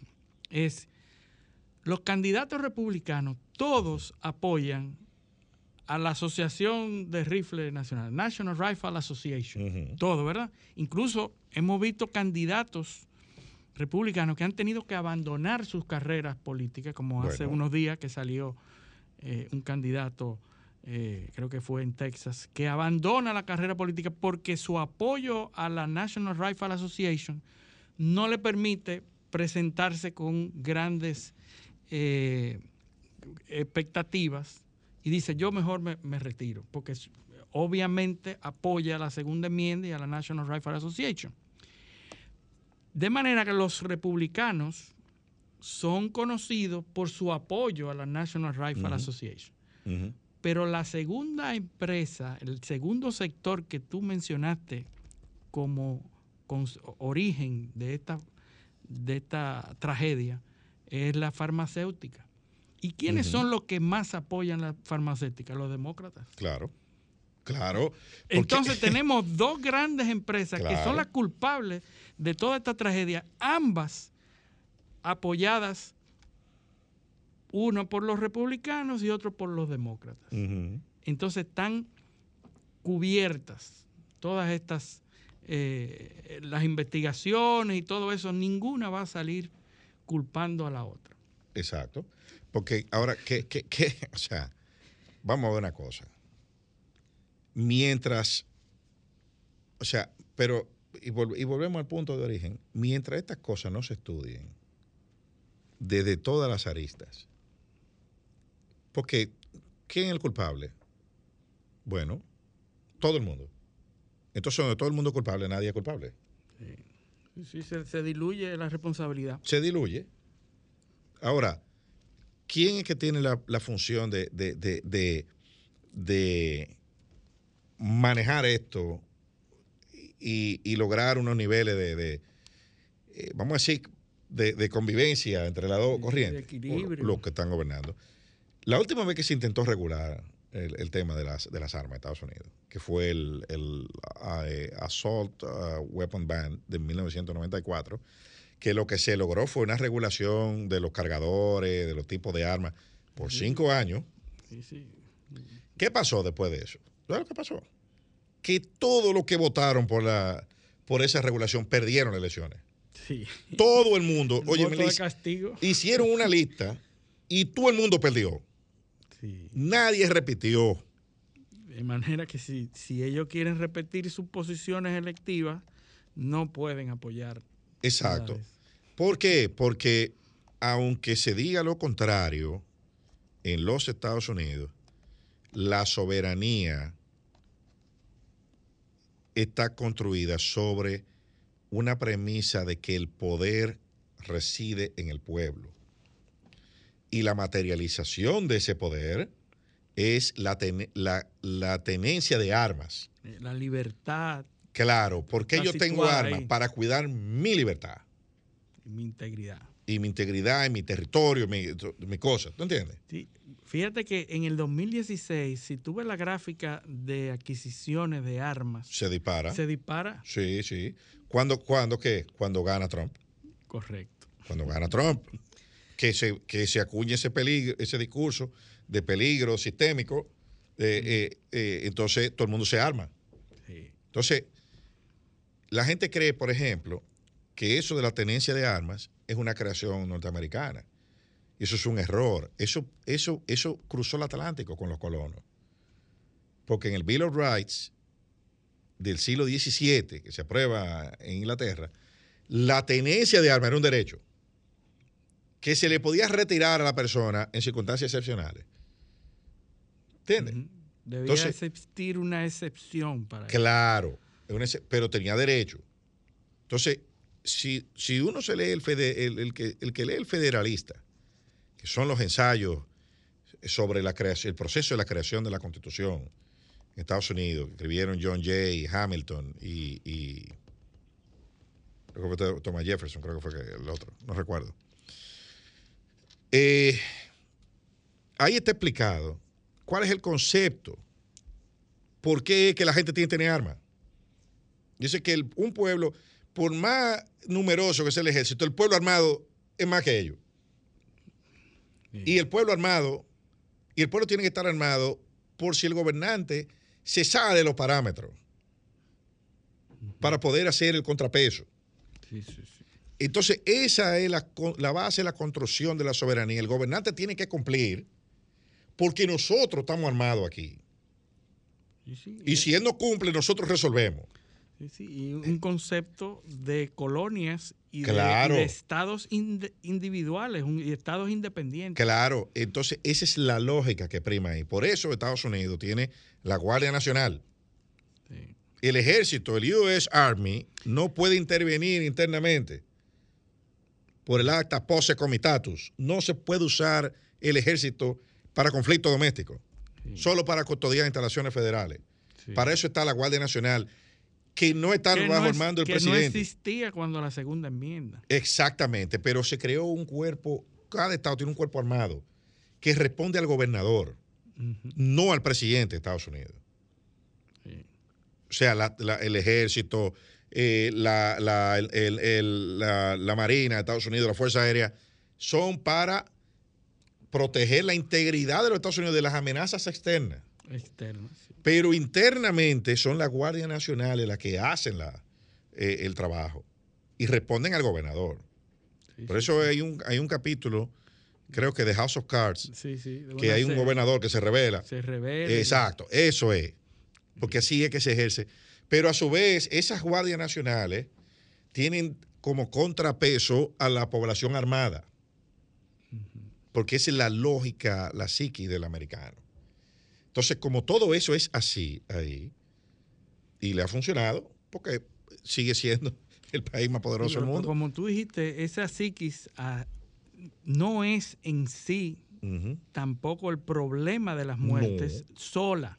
No. Sola. Claro que Es decir, no. tiene que asociarse con el otro problema de el- los problemas. El componente nuevo consumo. aquí es el tema de salud mental. Sí. Porque siempre los americanos siempre han tenido armas, desde que se fundaron. y Los, paí- los, los países, cuando tú te vas a la lista de los 10 países que tienen más, más armas, armas, no exacto, hay ese tipo de problemas. y tú quitas Estados Unidos, no tienen ese problema. Pero el único que tiene muchas armas y mucha gente drogada con, eh, eh, lo- son los americanos. Sí. Entonces, al- Esa es alguna la relación tiene que haber. fatal. Ese Ahí es que el problema.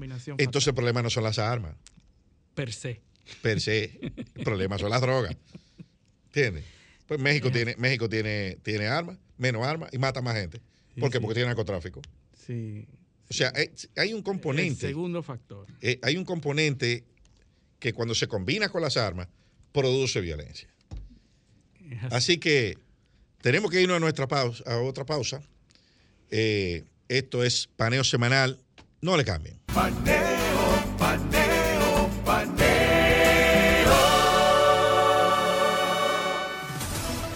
Sol 106.5, una estación del grupo RCC Miria.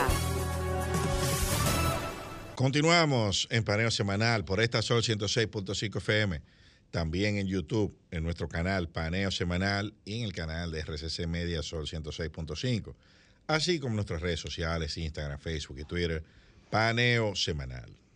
Bueno, Luis, eh, Este, este segmento se une con el que ya iniciamos en el primer segmento. hicimos Hablamos de la ahí. situación nacional, la situación nacional, el problema de la, Bueno, nosotros del tenemos- uso de- del, del presupuesto, Dice, de la dice, ejecución del presupuesto. dice el vocero de la presidencia de la República, Homero Figueroa, dice que nosotros tenemos un problema de percepción de violencia. Señores.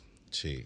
Me recordó, me recordaron aquellas frases, es, aquellas declaraciones de Monchi Fadul, de Franklin Almeida, Sí, sí, en sí. su momento. Han sido reiterativos todos los... Sí. No, y sobre todo recordé la reacción de los que hoy están en el poder cuando oyeron eso. Que le dieron sin piedad a, a Franklin Almeida, a Monchi Fadul y a todo el que ha dicho lo mismo que dijo Homero Figueroa. Sí. Entonces eso me trae a un, a un razonamiento. Bueno, entonces parece que era verdad lo que decían Franklin Almeida y Monchi Fadul, o u, u Homero también es un mentiroso, igual que ellos dos. Una de dos. Es una de dos. Sí. Porque resulta que los tres han dicho lo mismo. Lo que yo veo es que la reacción... No, pero que el, pueblo, el pueblo eh, responde y ha respondido ya en aquella ocasión y en esta. de la misma forma. De la misma forma, y diciendo, bueno, a mí me acaba de, de asaltar una percepción. Sí, me percepcionaron ahorita. A- Ahorita me Sí. percepcionaron. Bueno, ¿Entiendes? Entonces, yo veo realmente, y, y lo hemos dicho aquí, esta administración está siendo víctima de su mismo discurso. No fueron capaces de quitarse la chaqueta de político en campaña, eh, de, de- de decir primero que lo podían resolver todo antes de llegar y después no hemos hecho nada porque el otro no, no sirvió. Ahora es, no, no pueden hablar porque antes no hicieron nada. El problema es que mientras todas esas discusiones se producen, no se hace nada. Y los problemas empeoran. se hace poco, es la verdad. Y, y- y lo que se hace, entonces se publicita de una forma como si fueran grandes logros. Yo vi una, una cuestión, me dio mucha risa esta semana, de, de, de Homero Figueroa, que publica en su cuenta de Twitter que Coramoca llega a un acuerdo para suministrar agua Para garantizar. para garantizar el suministro de agua, o- oigan esto, eh, al, al, al INAIPI, que es con, Conani, o sea, al, al Instituto Nacional de la, del- de, Atención a la de- de atención a la primera infancia. O sea, y eso hay que publicarlo en una cuenta de- del vocero de la Hizo un presidencia. acuerdo en donde se compromete a hacer Sí, ah, lo que está Claro, llamado pues a yo, hacer. yo pensaba que Coramoca era, era una institución que tenía como, como, como propósito Garantizar garantizar el su- suministro de a agua. de todos. agua. Entonces yo tengo, para que haya agua, yo tengo que ir a hacer un acuerdo con ellos. No, no, y, y tú puedes hacer todo el acuerdo que tú quieras, pero mío. publicarlo Como un logro. como un logro desde la cuenta del encargado de publicidad. Sí. Una institución de- que da agua hace un acuerdo para garantizar el agua. A una institución del gobierno. a otra. Sí, a- exacto. Institución del gobierno para dar agua, hace un acuerdo para garantizar el agua a otra institución del gobierno y hay que publicarlo. Sí, y eso es coherente con, una, con un problema que, que estamos viviendo y experimentando, de que no hay una línea comunicacional con del gobierno. No hay una línea comunicacional porque todos parecen decir lo que le da la gana, Claro. sin una coordinación, y incluyendo el, el jefe de la comunicación del gobierno. ¿Es el primero? Entonces, que una vez se dice algo contradiciendo al presidente, contradiciendo a otro ministro, es decir, no hay una línea comunicacional. Yo creo que la población se beneficiaría muchísimo si el gobierno se propone contratar una firma de asesores en comunicación que rija la comunicación del Estado. Yo creo que está faltando ahí y, y parece que todo el mundo está de acuerdo de que la comunica de la línea de comunicación del Estado no está funcionando bien. Pero a mí, a mí me sorprende porque aquí se están pagando muchas asesorías, cara. Bueno. Y se está gastando un dinero en eso aquí, ¿eh?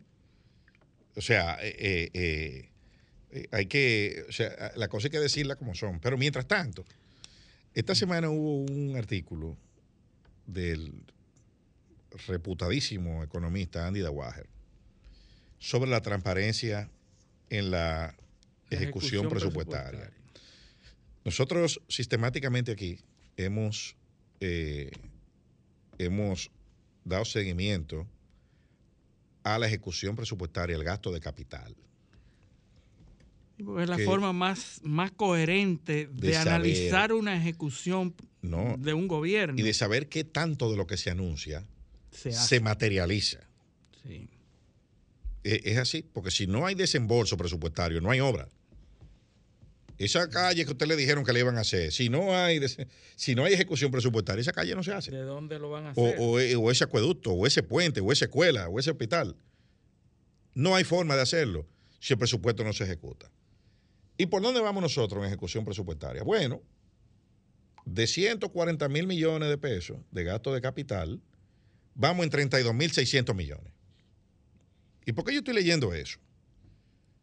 Si usted divide 32 mil entre 32 mil 600, vamos a hacer la división para que, para que, para que se vea lo que dice Andy Aguajer. Son 6 mil y pico de millones. 32 mil 600 entre, entre 5. ¿Verdad? ¿Cuánto te da? Seis- 6 mil cuánto? 6.500. Exactamente, perfecto. Bien, 6.500 y pico te da. Entonces, dice Andy Dawager, cuando se analiza el comportamiento del gasto de capital del gobierno central durante el, durante el 2021, se observa que en noviembre y diciembre se produjo un aumento sorprendente. Luego de haber promediado, dijiste 6.500 millones, ¿verdad? 6.500. 6.288 millones mensuales durante enero-octubre.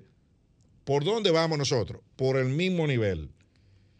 Te dio 6.500 el número enero- entre enero y octubre del año pasado daba 6.288 promedio. Parecido. Muy parecido a lo que está pasando ahora. No, parecería que ese es el número máximo. Parece que ellos llegaron a su tope de es capacidad de ejecución. El número que ellos están en capacidad de invertir. Claro, ya, de porque ya, eh, eh, suponte el primer año, ok, llega, eh, estamos llegando, estamos aprendiendo. Pero ya estamos en el segundo. aprendizaje, sí. Ya estamos en el segundo y sigue igual la cosa. Subió un- probablemente un 5% eh, eh, la, la- la ejecución, el promedio con relación a este año. 6.288 millones mensuales durante enero-octubre. El gasto de capital del gobierno saltó a 16.458 millones en noviembre y en diciembre, oigan esto, señores, oigan esto, este, este número que voy a dar, que lo dio Andy, lo estoy leyendo de su artículo. En diciembre saltó a 73.629 millones de pesos. De 6.500. De, de 6.288, que era el promedio, 6.200. saltó a 73.000 millones. Así que en un solo mes, Se multiplicó por más de 10 más de 10. la ejecución. Dice Andy de Baje, el gasto de capital más elevado que ha ejecutado el gobierno dominicano desde que nos independizamos en 1844. Registrado, asentado. Exacto. Eso es en los registros. En los registros. ¿eh? Entonces, ¿qué es lo que está pasando? Que el nivel de subejecución, o sea, de ejecución por debajo de lo presupuestado, en el 2020 fue enorme. Y en el 2021 llevaba la misma tendencia. Esa subejecución permitió un anuncio de, de ahorro que se hizo en el diciembre del 20. Nos ahorramos 70 mil millones de pesos. No fue ahorro. Fue no que fue lo ahorro, fue subejecución. Sí. Y esa misma subejecución venía otra vez en el, en el, en el 21. Y por eso hubo que acomodar todos esos números y asignar fondos. Y eso, eso, eso no es culpa del Ministerio de Hacienda, ¿eh? Porque Hacienda no construye, no diseña, no ejecuta, no adjudica. Eso es culpa de las instituciones que tienen que ejecutar el gasto de capital. Que no lo ejecutan. ¿Por qué razón? Yo no sé. ¿Por qué razón? Yo no sé. No sé por cuál razón. No se ejecuta el gasto. Entonces tú, ¿qué pasa? Que hay unos, hay unos parámetros de previsiones de déficit presupuestario. Y si usted no ejecuta lo que usted presupuestó en capital, los déficits quedan por debajo de lo que usted presupuestó. Y entonces eso prende las Alarmas. alarmas porque usted está emitiendo deuda afuera. y es con esos indicadores macroeconómicos. Esto no está siendo transparente. La cacareada transparencia que se, que se dice aquí no se, no, no, se, no, no se practica. ¿Dónde el gobierno dominicano gastó 73 mil millones de pesos en un mes de capital? Lo que se gasta en un año. Bueno, lo transfirieron a la Dirección General de Alianza Público-Privada. A muchísimas instituciones. Ah- Ahí hay una, ahí hay una cuestión pa- para, que, para que se vea cómo, cómo es que se está Pero haciendo ¿Tú sabes eso. por qué las alianzas Claro, público-privadas? claro, no hay, mon- Porque no hay- si no fuera a- fiscalización. si fuera una institución del Estado, tú puedes tener ese fondo asignado ahí en tu capítulo, pero si no lo ejecutaste a final de año, Ajá.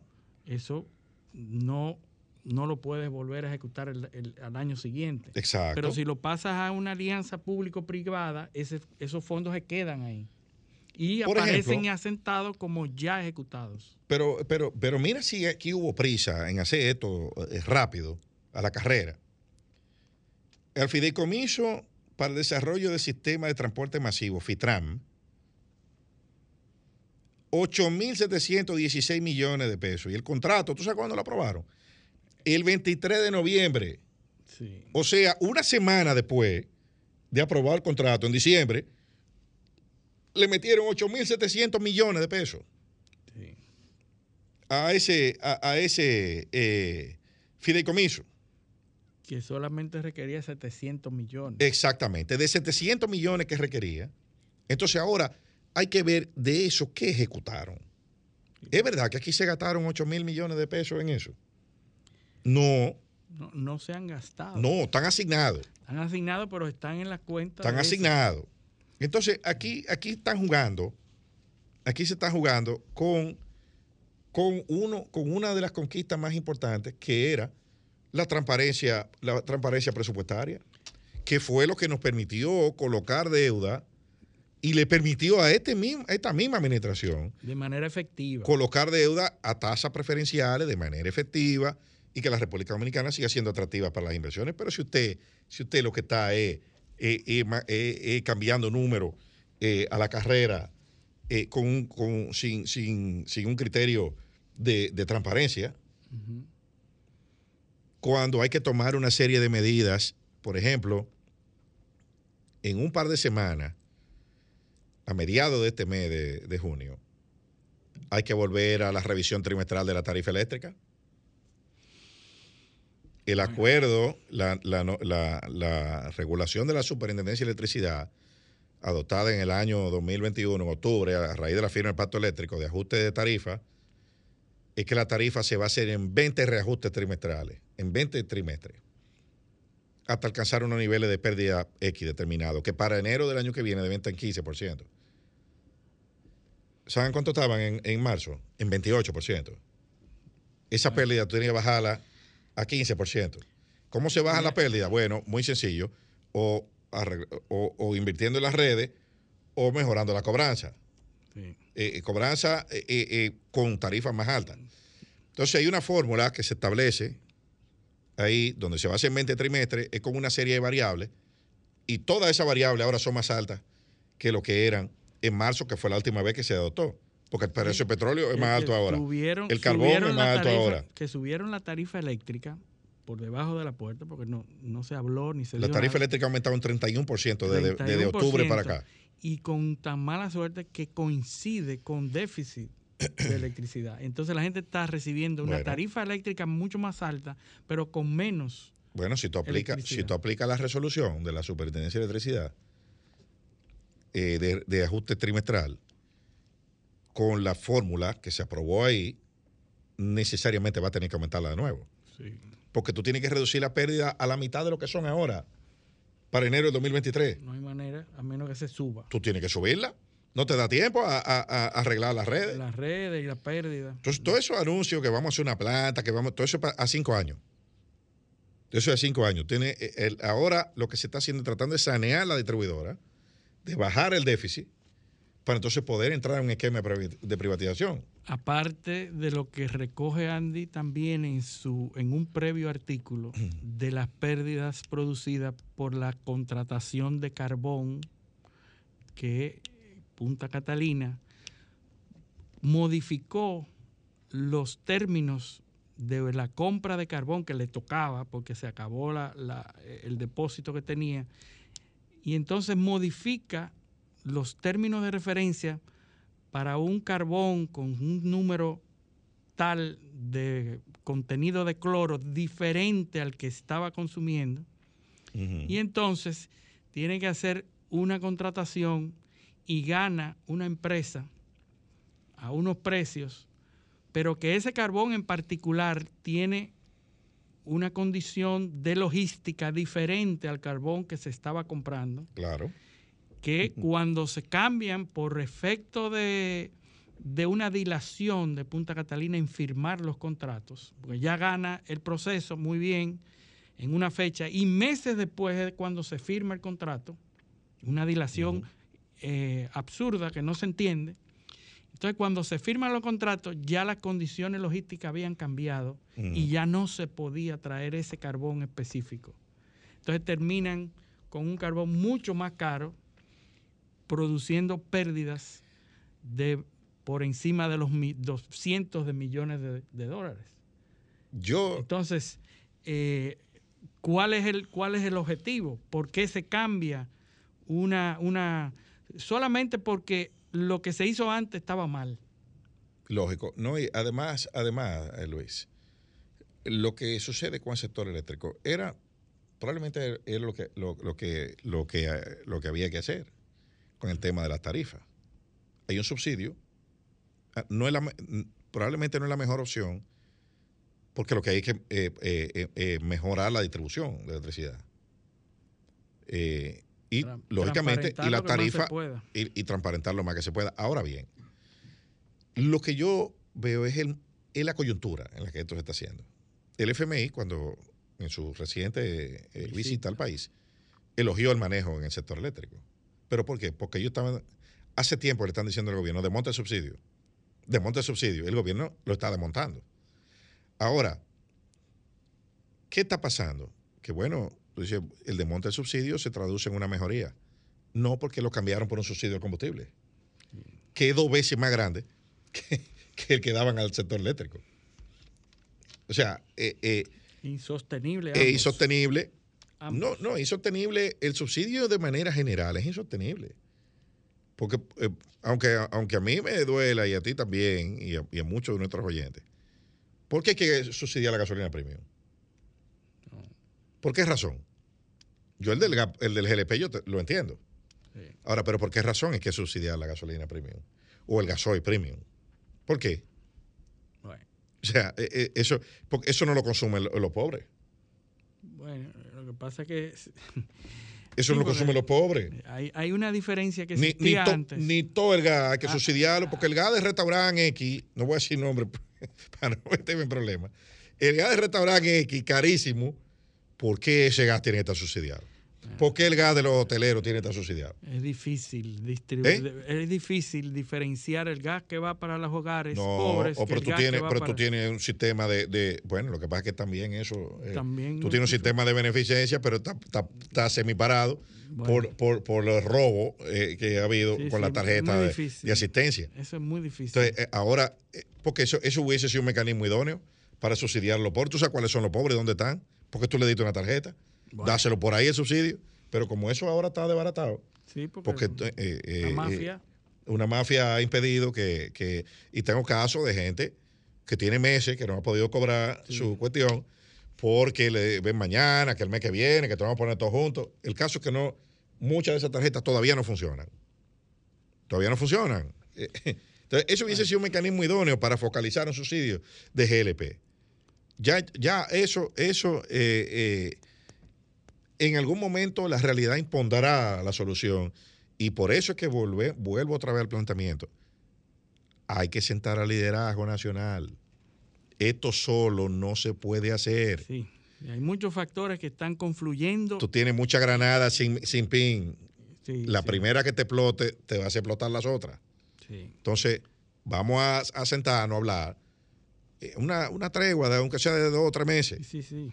Para ver, para ver que si entre todos buscamos algunas soluciones. Hay que bajarle el tono. Hay que bajar el tono a- al discurso. sí. Pero bueno, ya, ya llegamos al, Al final, tú se acabó rápido hoy, ¿eh? Sí. Pero llegamos al final, dándoles las gracias a todos nuestros teleoyentes por su sintonía y pedirles que con el favor de Dios vuelvan a estar con nosotros el próximo sábado en otra edición de Paneo Semanal. Hasta entonces. Paneo